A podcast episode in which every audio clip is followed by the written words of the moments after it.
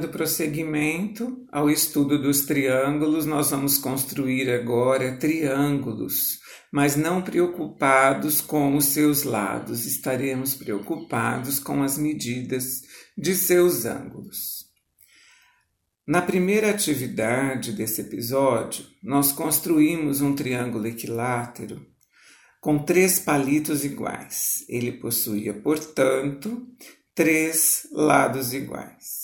Os triângulos com ângulos menores que 90 graus recebem o nome de triângulos acutângulos, que era o caso do nosso triângulo equilátero.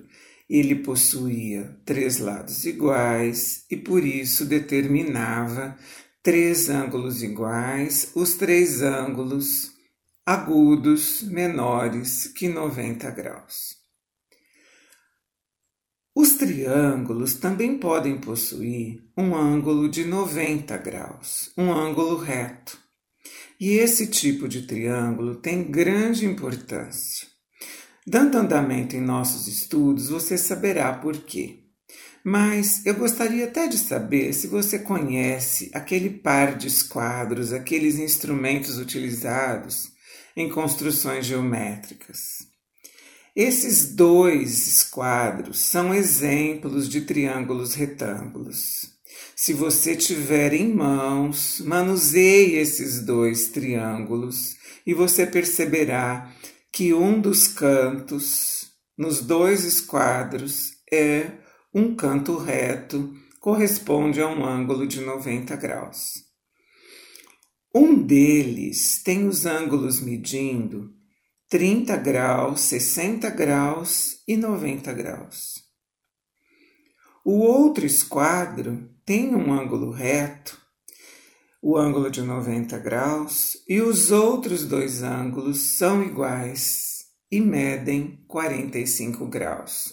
Então, novamente, se você tiver condições de obter esses triângulos do par de esquadros, seria muito interessante para que a gente pudesse identificar esses cantos retos e em seguida identificar os outros dois ângulos, os outros dois ângulos que são agudos, o de 30 e 60, num dos esquadros, e os outros dois iguais a 45.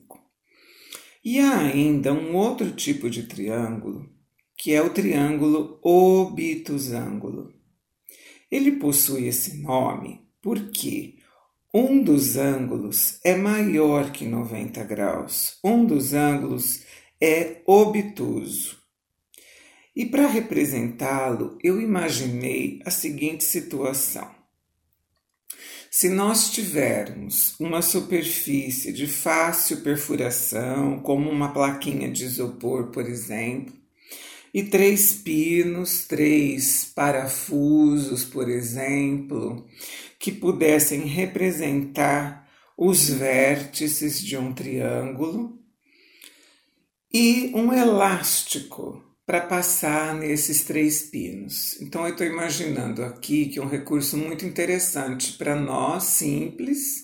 Então, uma superfície macia que pudesse ser perfurada por três pinos e um elástico que, passando pelos três pinos, determinem o, a figura de um triângulo. Esse triângulo pode ter inicialmente os três ângulos agudos então, você que já tem o formato de um triângulo equilátero pode mais ou menos imaginar esse distanciamento entre os três pinos, passar o elástico e construir assim um triângulo equilátero.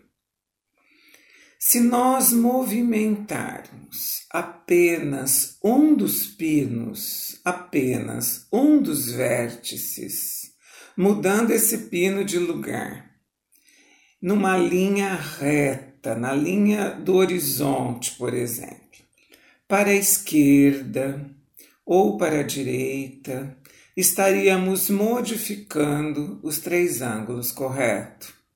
Então, nós vamos esticar bem esse elástico e nós vamos fixar esse pino em diferentes lugares nessa linha imaginária.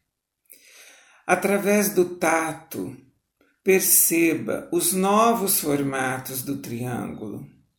Perceba que um deles deve estar medindo mais que 90 graus. Estique bem este elástico, ou para a esquerda ou para a direita, e você verá que um dos ângulos da base ficou bem maior que 90 graus e os outros dois ângulos são agudos, são ângulos então menores que 90 graus.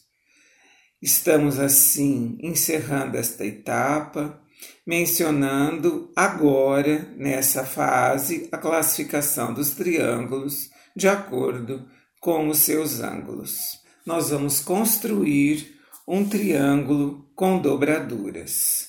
Eu aguardo você na próxima parte desse episódio. O meu nome é Luísa Maria Marques Poloni Cantarella e hoje é dia 21 de abril de 2020.